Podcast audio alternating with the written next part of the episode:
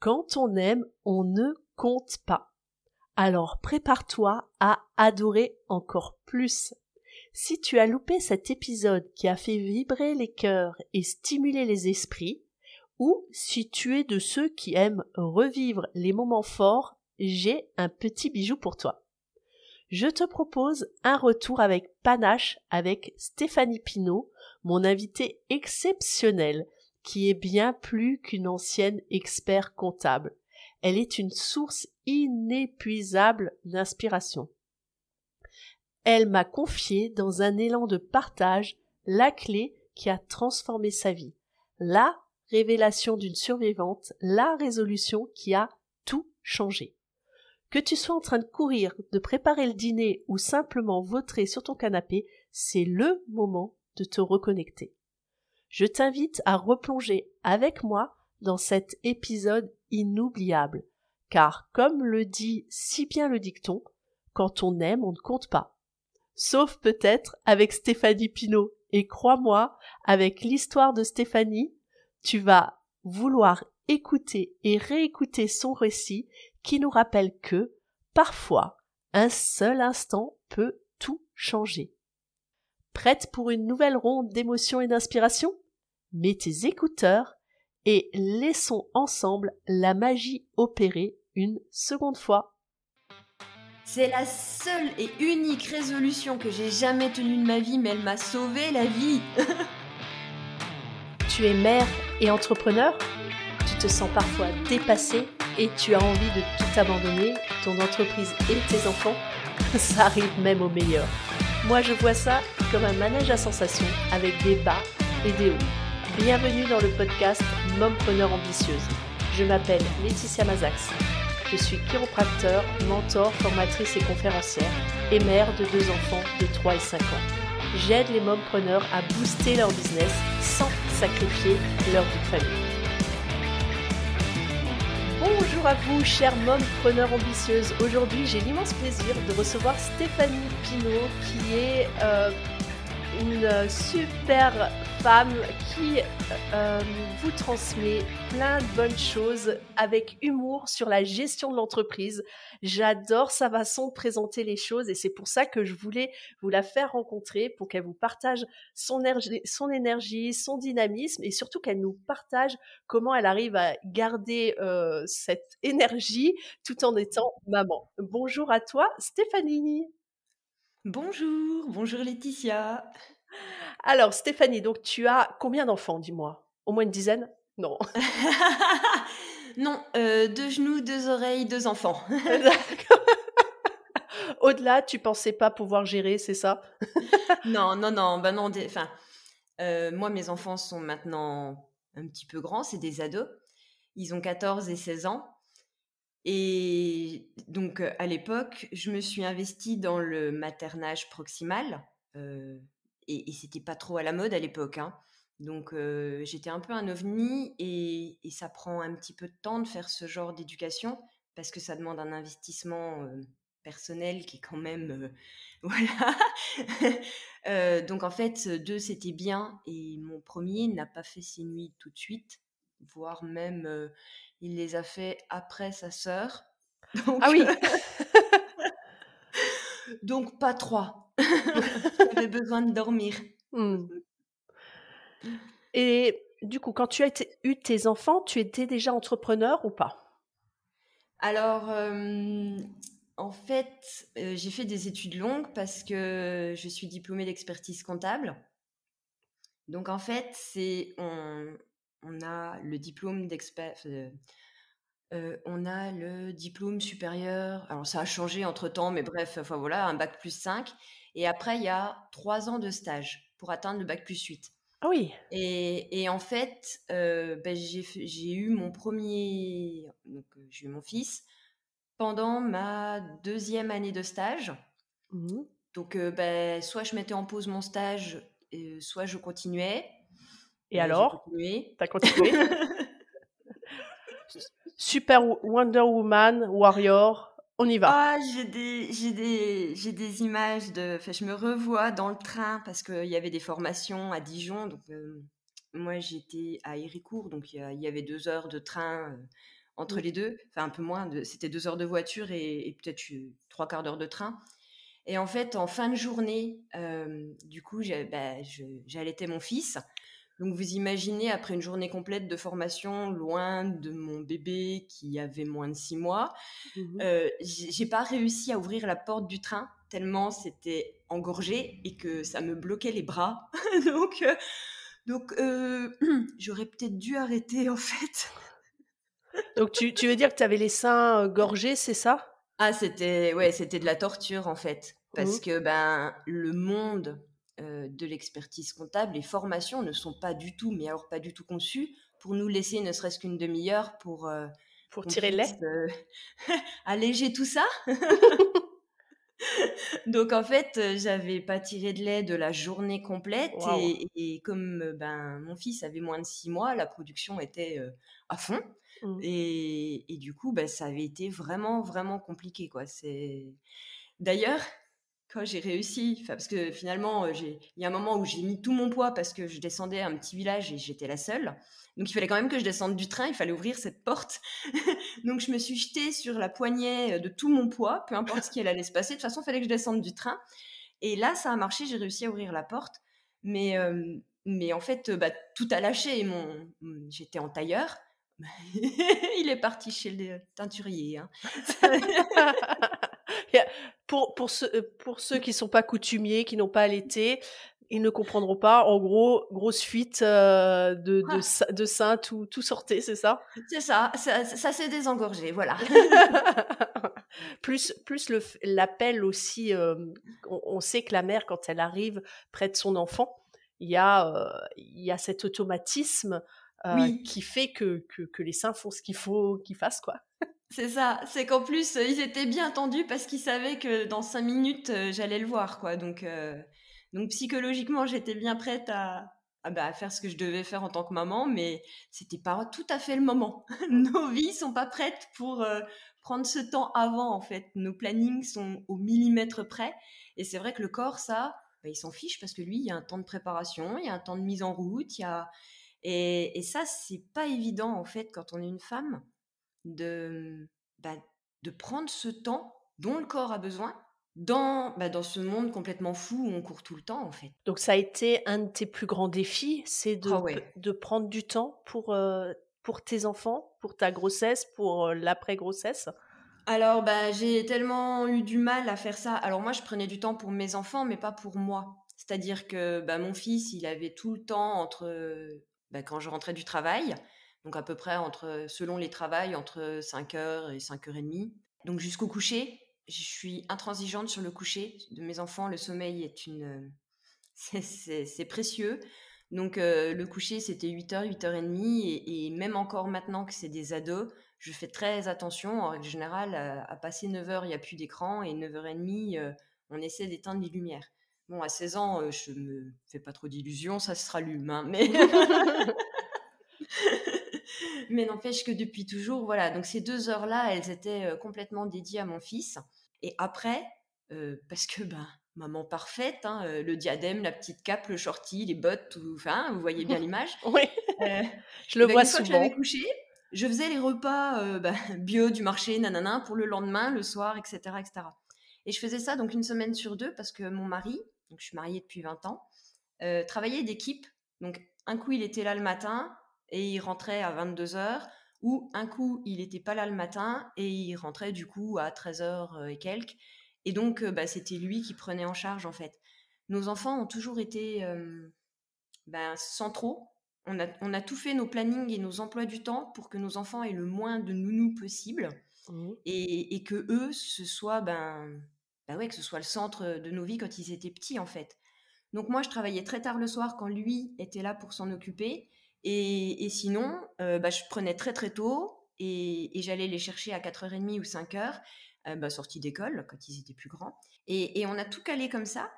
Et, mais ce temps-là, pour moi, non, je l'ai jamais pris parce que, parce que quand je suis tombée enceinte de ma seconde, donc ils ont deux ans et demi d'écart, euh, ça s'est pas vu jusqu'au cinquième mois parce que bah, j'étais trop à fond, jusqu'à ce que ma sage-femme me dise oh, oh, oh, Bienvenue au monde de l'arrêt maladie.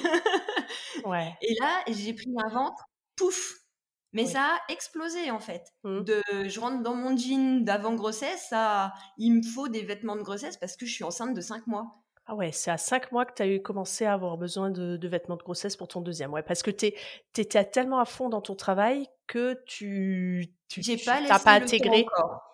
Ouais. Waouh, c'est fou. Et du coup, tu dirais qu'il y y a eu un impact de tes, de- du fait que tu deviennes maman. Euh, pas forcément, t'as pas laissé euh, faire un impact sur ta vie professionnelle, mais il y a eu un impact sur ta vie à toi. C'est ça, sur, sur ton Alors, il y a eu identité? un impact sur ma vie professionnelle, euh, dans le sens où euh, ben, moi aussi j'avais des enfants, moi aussi j'avais des rendez-vous à, à des heures complètement délirantes sur un planning avec des pédiatres.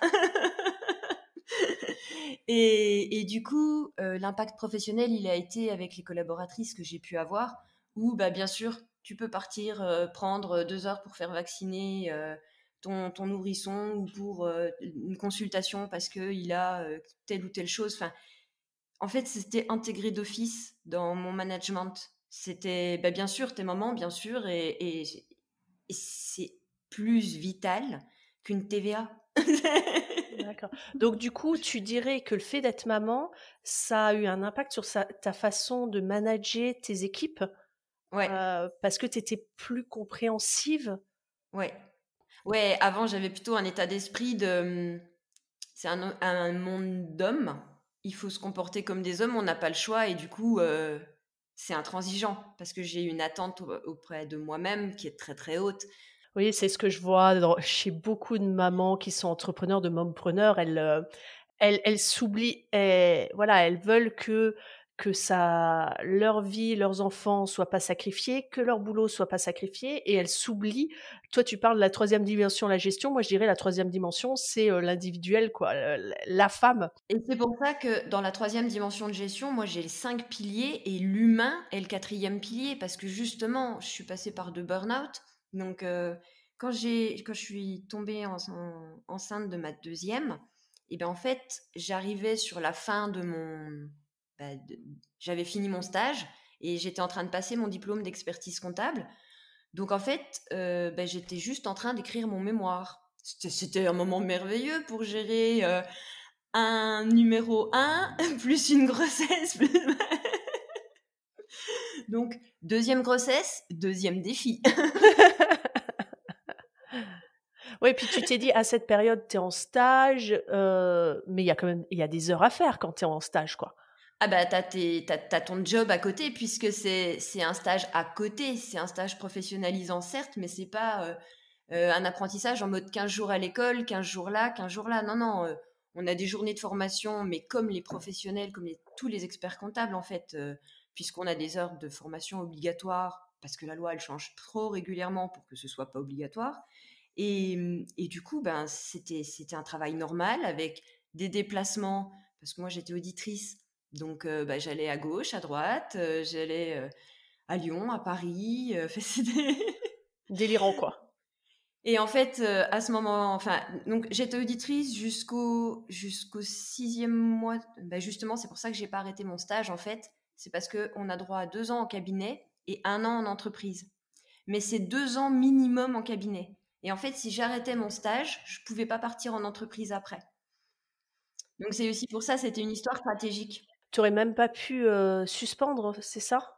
Non, parce que Ah, sinon, parce que moi, je savais, j'avais déjà, euh, j'avais été déjà démarchée par mon suivante euh, employeur, et, et je savais que j'allais partir en entreprise. Mais après, le poste qu'on me proposait n'avait pas de, enfin, je veux dire, c'était un poste de directrice administrative et financière. Il n'y avait pas de problème pour l'apprentissage du reste de- du parcours d'expert comptable. N'empêche que après, bah, j'ai eu ce poste-là. Donc, c'est bien évident qu'une directrice administrative euh, et financière bah, ça fait 5 heures par semaine. C'est une évidence. C'est une évidence. Oui, oui, bien sûr. Est-ce que tu dirais que euh, dans ce monde, le fait d'être une femme et a fortiori d'avoir des enfants, euh, c'est c'est un défi, c'est un challenge, ça peut être même un handicap? Alors moi, j'ai grandi avec... euh, Je ne sais pas si c'est une bonne ou une mauvaise chose, n'empêche que c'est factuel. Mon papa m'a toujours dit, t'es une femme, il va falloir que tu bosses 3 à 5 fois plus qu'un mec pour, y arriver, pour arriver au même niveau qu'un mec. Euh, c'est pas du- de, de l'antiféminisme ou quoi, il voulait vraiment ma réussite. Et, pour lui, ben, il avait bien vu le patriarcat, il avait bien vu que voilà, c'était compliqué d'être une femme. Et pas travailler trois, cinq fois plus parce que tu es moins doué, juste parce que tu dois lutter contre le patriarcat, quoi. C'est ça, c'est ça. C'est bien ça qui m'avait fait comprendre. Hein. Il m'avait pas mis en doute mes compétences ou mes capacités. Non, non, c'était juste ma condition de femme faisait que, ben, pas de peu, il va falloir cravacher plus. Et donc moi j'avais ça en tête, mais depuis, ça m'a été inculqué très tôt et très jeune. D'où mmh. en fait cette surenchère de, de challenge et de. Ouais, ça on le voit chez beaucoup de femmes, beaucoup de mompreneurs qui, qui du coup, et c'est pour ça qu'elles se mettent la pression et qu'elles tombent en burn-out. Et ça j'en vois plein, plein qui sont en burn-out. voilà, ça a été mon cas aussi. Je m'en suis pas rendu bah, compte. Aussi, hein. euh, je suis, c'est a posteriori que j'ai compris que j'avais fait un, un burn-out en fait. Alors, euh, moi, je pense que j'en ai fait qui n'ont pas été, euh, en effet, euh, médiqués ou suivis ou quoi que ce soit parce que ben, je me suis relevée parce que marche ou crève à l'époque. Par contre, j'en ai fait un énorme en 2015 qui m'a vraiment mis à terre. Donc, mes enfants sont nés en 2006 et 2009. Donc, ils avaient un peu moins de 10 ans tous les deux. Ah ouais, donc c'est arrivé à contre-coup, quoi. Ah non, ah non, ah non parce qu'en fait, pour briser la solitude de la maman que j'étais, parce qu'autant en tant que professionnelle, j'avais un réseau de fous, autant en tant que maman, bah, je connaissais que des mecs. Et, c'est pas qu'ils en avaient rien à faire, mais pas concernés. Ils n'ont pas de conseils. Ouais. Le portage en écharpe encore moins et les couches lavables, hein Quoi Des langes? T'es pas folle de te rajouter cette charge? En fait, pour moi, les couches lavables, c'était pas du tout un rajout de charge parce que j'avais un tel planning que j'avais pas le temps d'aller acheter des couches. C'est clair. J'étais sûre d'avoir toujours des couches.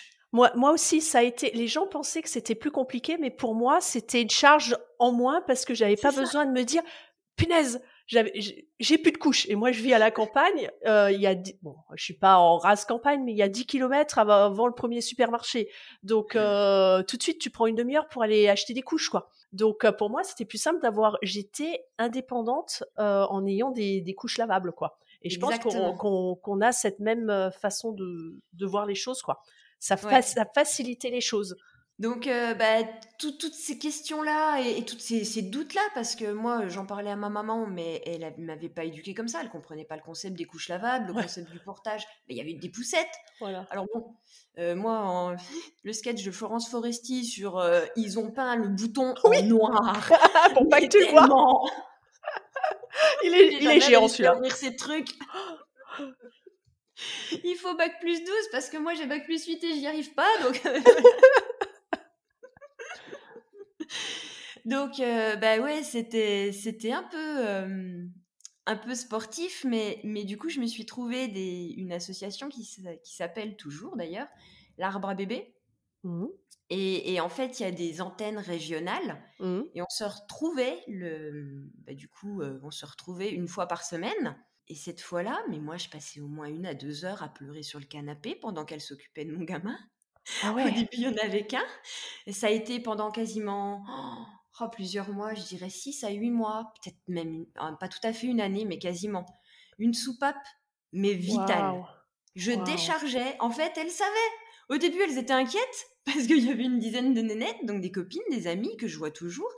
Et, et à la fin, bah, elles me laissaient décharger. Elles avaient compris que, bah voilà, quoi, c'est donc c'était un lieu de, rencontre euh, où les, mères pouvaient venir avec leurs enfants et puis du coup les autres mères pouvaient s'occuper un petit peu des enfants des autres, c'est ça? On faisait une réunion euh, maman-enfant, euh, on avait, chacune, chacune emmenait soit des boissons, soit un gâteau, soit, enfin voilà, bonne franquette.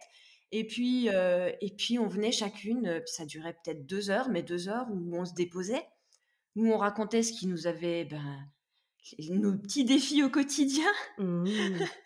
Entre celles qui n'arrivaient pas à le coucher, celles qui n'arrivaient pas à le doucher, celles qui n'arrivaient pas à le faire arrêter de pleurer. Enfin, c'était tous ces trucs de maman où, on s'arrache les cheveux et où on se sent désespéré et seul, en fait. Mmh. Et, ça, ça a été mais oh, ça a été un énorme soutien. Je me souviens d'une fois où je, les ai appelées et où je leur ai dit écoutez les filles, je viens pas, j'en peux plus, je suis au bout. Là, il faut, il faut que je peux pas, je peux pas conduire, je suis trop fatiguée, euh, je, je viens pas. Et il y en a une qui est venue me chercher mon gamin.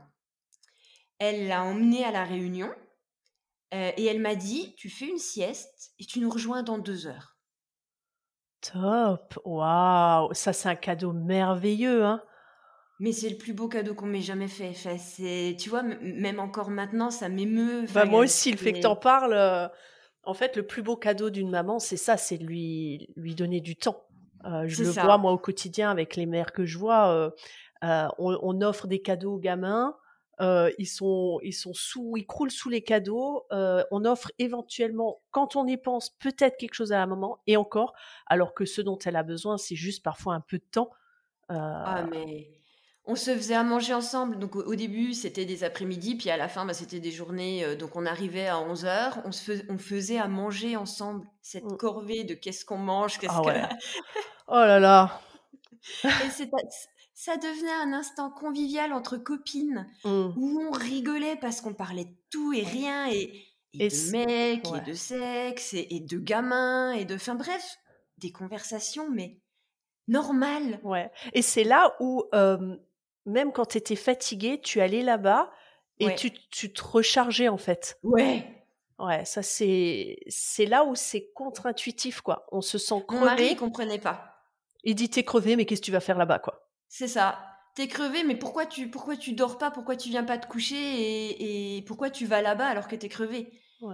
Mais parce que sinon, je. Ben, pourquoi je continuerais en fait? Il y a un moment, il faut que ça s'arrête. Tout ça, il faut du bonheur et, de la joie, de la légèreté dans la vie. Mmh. Donc, euh, quand on est dans le tunnel euh, où on, on dort pas parce que ben, les enfants font pas les nuits, euh, où on bosse tout le temps et, où il n'y a pas de plaisir, on a l'impression d'être une vieille serpillière qu'on tourne et qu'on retourne et qu'on essore et jusqu'à la dernière, dernière, dernière goutte.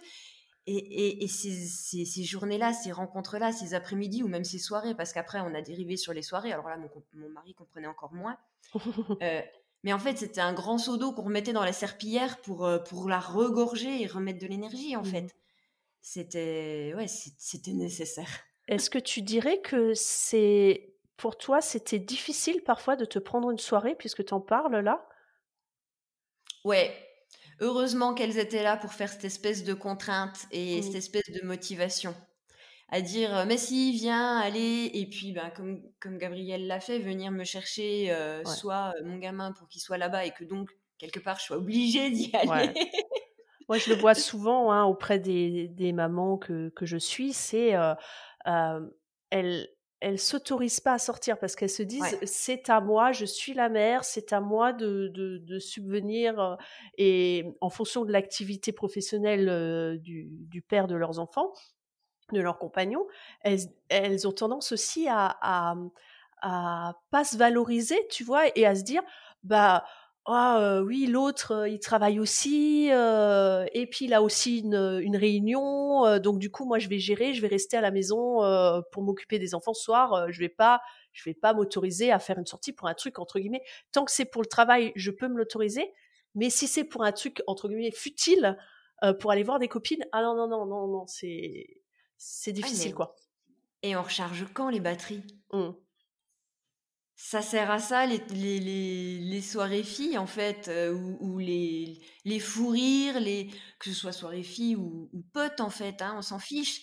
Mais, mais c'est exactement ça, ça sert juste à recharger les batteries, à ramener des choses positives pour contrebalancer bah, les nuits, pour contrebalancer la fatigue, le stress. Et même si c'est ouais, même si c'est de parler de choses difficiles, moi je sais que euh, dans les femmes que je vois et dans mon, ma propre expérience, Parfois simplement, comme tu l'évoquais tout à l'heure dans, cette association, le fait de pouvoir parler, de dire tiens, je suis en train de vivre ça, c'est difficile, et d'entendre les autres dire ouais, je le vis aussi, ben on se sent déjà moins seul et ça va déjà mieux, quoi. Parce qu'on se dit ah, j'avais l'impression que j'étais la seule à, vouloir vendre mes enfants. j'étais la seule à vouloir les, laisser au bord de la route parce que j'en peux plus ou euh, euh, ou, à, ou à sortir, à, partir parce que j'en peux plus. Et on se rend compte que euh, moi, en en ayant discuté un jour dans une soirée, même avec des hommes, ils me disent ah ben moi l'autre jour c'était terrible, j'ai dû sortir de la maison parce que ah j'ai cru que j'allais en tuer un. Tu vois? Et, et, ça, je trouve que c'est des moments que beaucoup de femmes que je vois me partagent, mais qu'elles n'ont pas toujours l'occasion de l'exprimer et du coup elles l'intériorisent et elles prennent pas le, leur rôle, leur, chaque, chacun de leur rôle de euh, euh, chef d'entreprise, de maman et de femme qui a besoin de s'épanouir aussi pour pouvoir être bien dans ses autres sphères quoi. Moi en 2012, euh, au Nouvel An 2012 en fait ma tu sais on est censé prendre des, des j'ai oublié le nom. On dit je vais arrêter de faire ci. Des résolutions. Merci, des résolutions. Ma résolution 2012, c'était d'être une mère imparfaite. C'est la seule et unique résolution que j'ai jamais tenue de ma vie, mais elle m'a sauvé la vie. Waouh, le conseil que tu donnerais, quoi, c'est d'accepter d'être imparfait. Ouais, une mère imparfaite. J'ai beaucoup été aidée par la pédiatre de mes enfants, bah, du coup, Suzanne Prenet-Kramat, qui, qui est partie depuis. c'était c'était une pédiatre déjà en retraite, en fait, c'était une, une, de la vieille, elle était géniale. Et elle disait à toutes les mamans que la plus belle des femmes ne peut donner que ce qu'elle a. Si t'as pu, t'as pu. C'est fini, il faut recharger. Waouh, ouais, c'est un, super conseil, ça, ouais. C'est une ligne directrice, en fait, à avoir, ouais. Et de savoir dire, ben là, je peux plus, euh, je suis à bout, il faut que je recharge, il faut que je trouve une solution, il faut que j'appelle à l'aide, il faut que j'accepte d'appeler à l'aide aussi, de pas vouloir tout gérer. Et je pense que, que c'est un peu le, je dirais, le la problématique ou le pendant négatif de tout ce qu'on voit, ce qu'on lit actuellement sur l'éducation positive, le maternage proximal et tout. Il y a de très bons côtés, mais il y a aussi ce côté bah, il faut que je sois dévouée à mon enfant, il faut que je fasse pour le mieux, etc. Et dès que on pète un plomb, qu'on n'y arrive plus, ben on, sort le, le, martinet, on se flagelle, on se dit t'es une mauvaise mère, t'es pas capable de mmh, faire l'éducation positive, t'es pas capable d'être là tout le temps pour tes enfants, euh, tu veux travailler mais tu sacrifies euh, tes enfants au passage, et du coup bah tu te sens pas bien. Alors qu'à partir du moment où tu te dis j'ai pété un câble parce que mon besoin principal il n'était pas respecté, bah, c'est ok quoi. Et en fait, il faut le dire avant d'en arriver à la ligne rouge en fait. C'est c'est pas quand le compteur il commence, l'aiguille elle commence à être dans le rouge. Là c'est trop tard, on n'est plus capable de verbaliser correctement. On partira déjà dans les cris et dans les. Enfin, ouais, moi je me suis. C'est horrible. Je vais dire un truc de maman, mais euh, c'est un podcast, c'est public, je devrais même pas le dire. Euh, ose, ose. Nous ne sommes qu'entre nous. Mmh, quand ma fille était petite, donc ma deuxième, euh, elle avait un problème avec les chaussettes. Oh, ah les chaussettes, vas-y raconte-nous, j'ai aussi une, anecdote sur les chaussettes. Donc en fait, euh, bah, on pouvait mettre 50 000 fois la chaussette. le temps qu'on mette une chaussure, elle avait déjà enlevé la deuxième chaussette. C'était sans fin. Oh mince. Et, et un matin, euh, bah, fatigué, le premier n'avait pas dormi. Ils étaient, ils étaient vraiment tout petits. Hein. Mmh. Et en fait, bah, la colère m'a pris et j'ai bah, j'ai donné un, coup de pied, mais violent. Dans, dans, elle a un fauteuil rouge en plastique. Donc, euh, j'ai tapé dans le fauteuil rouge en plastique parce que sinon, je, savais que j'allais m'en prendre à ma fille, en fait, hein, s'il fallait pas. Et je me suis cassé le gros doigt de pied en tapant dans le. Waouh! Donc, oui, il y a des craquages. Et en fait, l'idée, c'est de, bah, de se respecter avant d'en arriver à ce point de craquage-là parce qu'on est tous humains et qu'on a tous des limites. Je, je frappe pas mes enfants parce que justement, éducation positive, non violente, etc., etc., ils savent déjà presque pas trop ce que c'est qu'une punition parce que c'est pas notre mode d'éducation. Mmh. Aujourd'hui, ils ont 14 et 16 ans, ils ont des bonnes notes, ils sont bien dans leur tête, ils sont, bah, c'est des, des, ados cool avec qui j'ai beaucoup de plaisir d'échanger. Enfin, on n'est pas du tout dans la friction ou la rébellion. je touche du bois. Mmh. et, et, et, en fait, ils, vont bien, malgré le fait qu'un jour j'ai pété un câble et que je me sois pété le gros doigt de pied, malgré le fait que j'ai travaillé, malgré le fait que j'ai fait mon mémoire, mon cabinet, mon machin quand ils étaient petits, etc., etc. Parce que ben, on était deux déjà. Mon mari était présent, très présent, comme bah, vous, vous, avez un peu pu le voir, comme on était d'équipe, en gros. Hein. Mmh. Et puis, ben, en fait, au burn-out de 2015, on a pris la décision de, de tout vendre et de partir tous les quatre faire un tour du monde, de se découvrir et de découvrir le monde. Waouh Le monde en famille avec deux enfants, le truc que tout le monde te dit, ouais, avec deux enfants c'est compliqué. Ah bah ça, tout le monde nous a dit, mais non, mais vous pouvez pas. Et puis alors, la sécurité des enfants, et si, et ça. Mais et puis votre retraite, comment vous allez faire et comment vous allez vivre, c'est ça? Toutes les peurs que les gens t'ont ah, projetées. toutes les peurs des gens, en fait. Et, et ce voyage, en fait, ça, hum, bah, ça a fait prendre du recul à mes enfants, ça nous a fait prendre du recul à tous, en fait. Et ça nous a fait voir la vie complètement autrement. C'est peut-être aussi pour ça que mes enfants euh, sont des ados cool en ce moment. Hein. C'est peut-être parce qu'ils ont cette vision globale aussi. Mais en fait, pendant, bah, pendant un an, j'ai pas ou peu, parce que je suis, suis un peu accro quand même, donc j'avais mes emails, mais j'ai très très peu travaillé. Euh, et, puis, et puis quand je suis revenue, ben, on met le doigt dedans en se disant Allez, juste un doigt et hop Oula C'est reparti. l'épaule Et du coup, je suis retombée en burn-out. Et là, ça fait deux ans euh, que, que bah, j'ai tout changé et que bah, ce coup-ci, enfin, ouais, on essaie de revenir un peu comme le voyage. Mais en France, c'est pas possible en fait. Mmh. Le rythme est imposé par l'école, par, par, la société en fait. Ouais. Donc, qu'est-ce que tu as mis en place pour euh, te protéger, euh, essayer du moins de te protéger, de, de te faire absorber encore par, par le burn-out Oh la vache. J'ai plus de culpabilité mmh, à, prendre une pause de deux heures pour faire une micro-sieste sur le canapé ou regarder une série débile pour me vider la tête ou aller promener le chien ou, ou, ou aller faire des crêpes avec les enfants pendant la journée quand je vois que ça sature.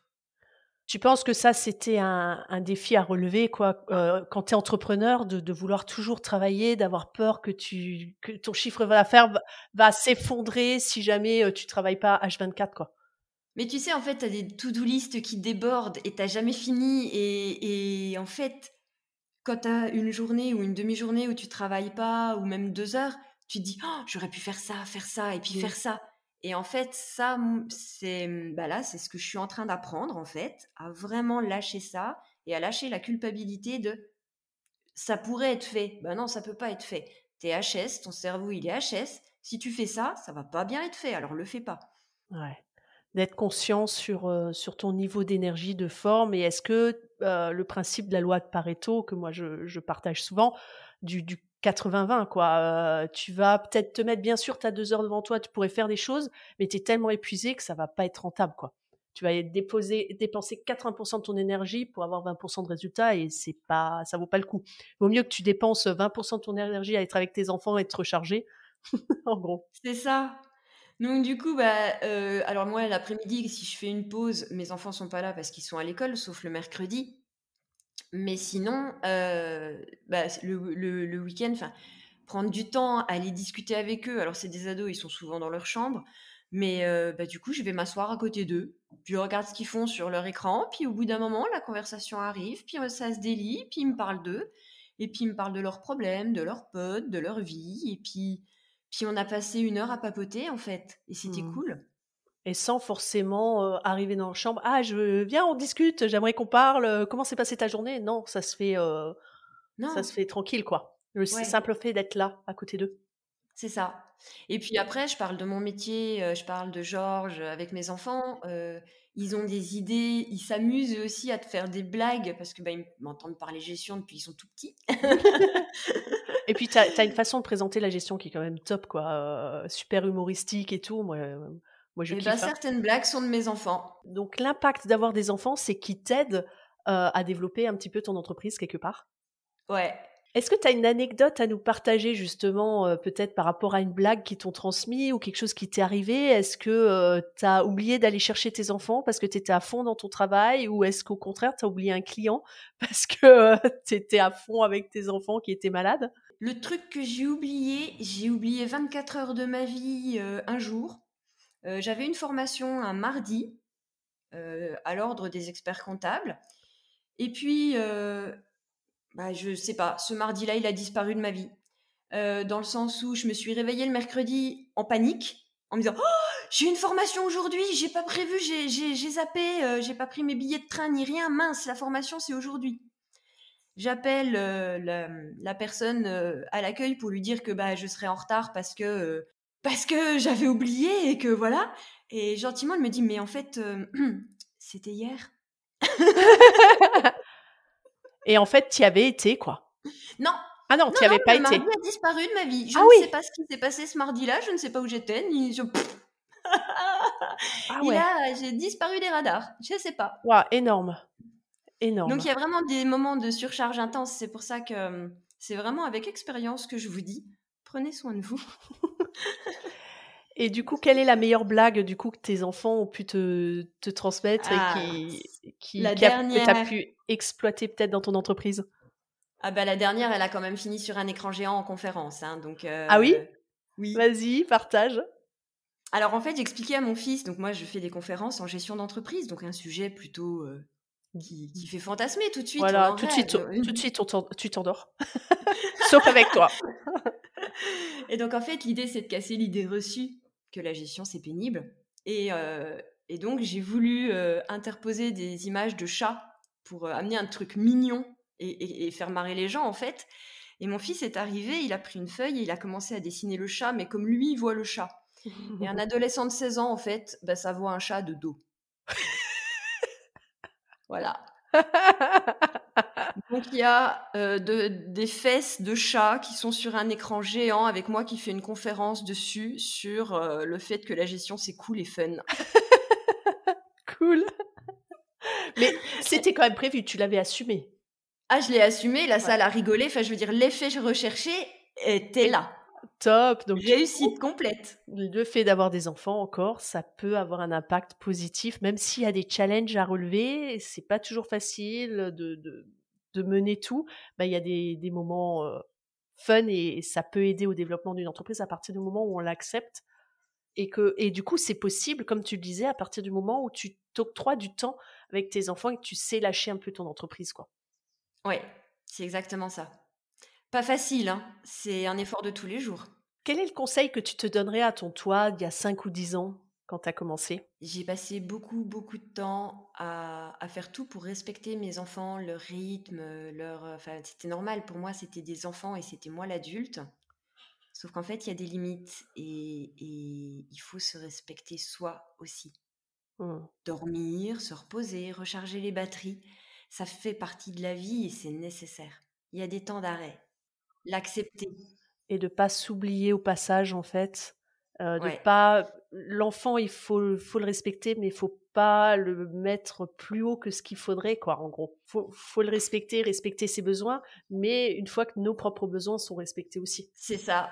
C'est, c'est, c'est le masque à, à air de l'avion, en fait. ouais de euh, cette fameuse image où euh, l'important c'est de mettre le masque à l'adulte avant de le mettre à l'enfant parce que l'enfant Oui. pourra pas nous le mettre si jamais on tombe dans les vapes et C'est ça. ça c'est clairement, quand Ça, on touche le fond, Ouais. nos gamins, ils sont pas là pour nous relever et nous aider. Enfin, je veux dire, ils peuvent pas, ils sont Oui. pas en compétence ni en capacité. Ils sont trop Moi, ça, c'est ce que je transmets au quotidien aux personnes que je suis, que je vois, qui s'oublient. Alors, autant que ce soit dans mon cabinet de chiro, euh, j'en vois plein, que ce soit dans les femmes, les mompreneurs que je vois, qui s'oublient.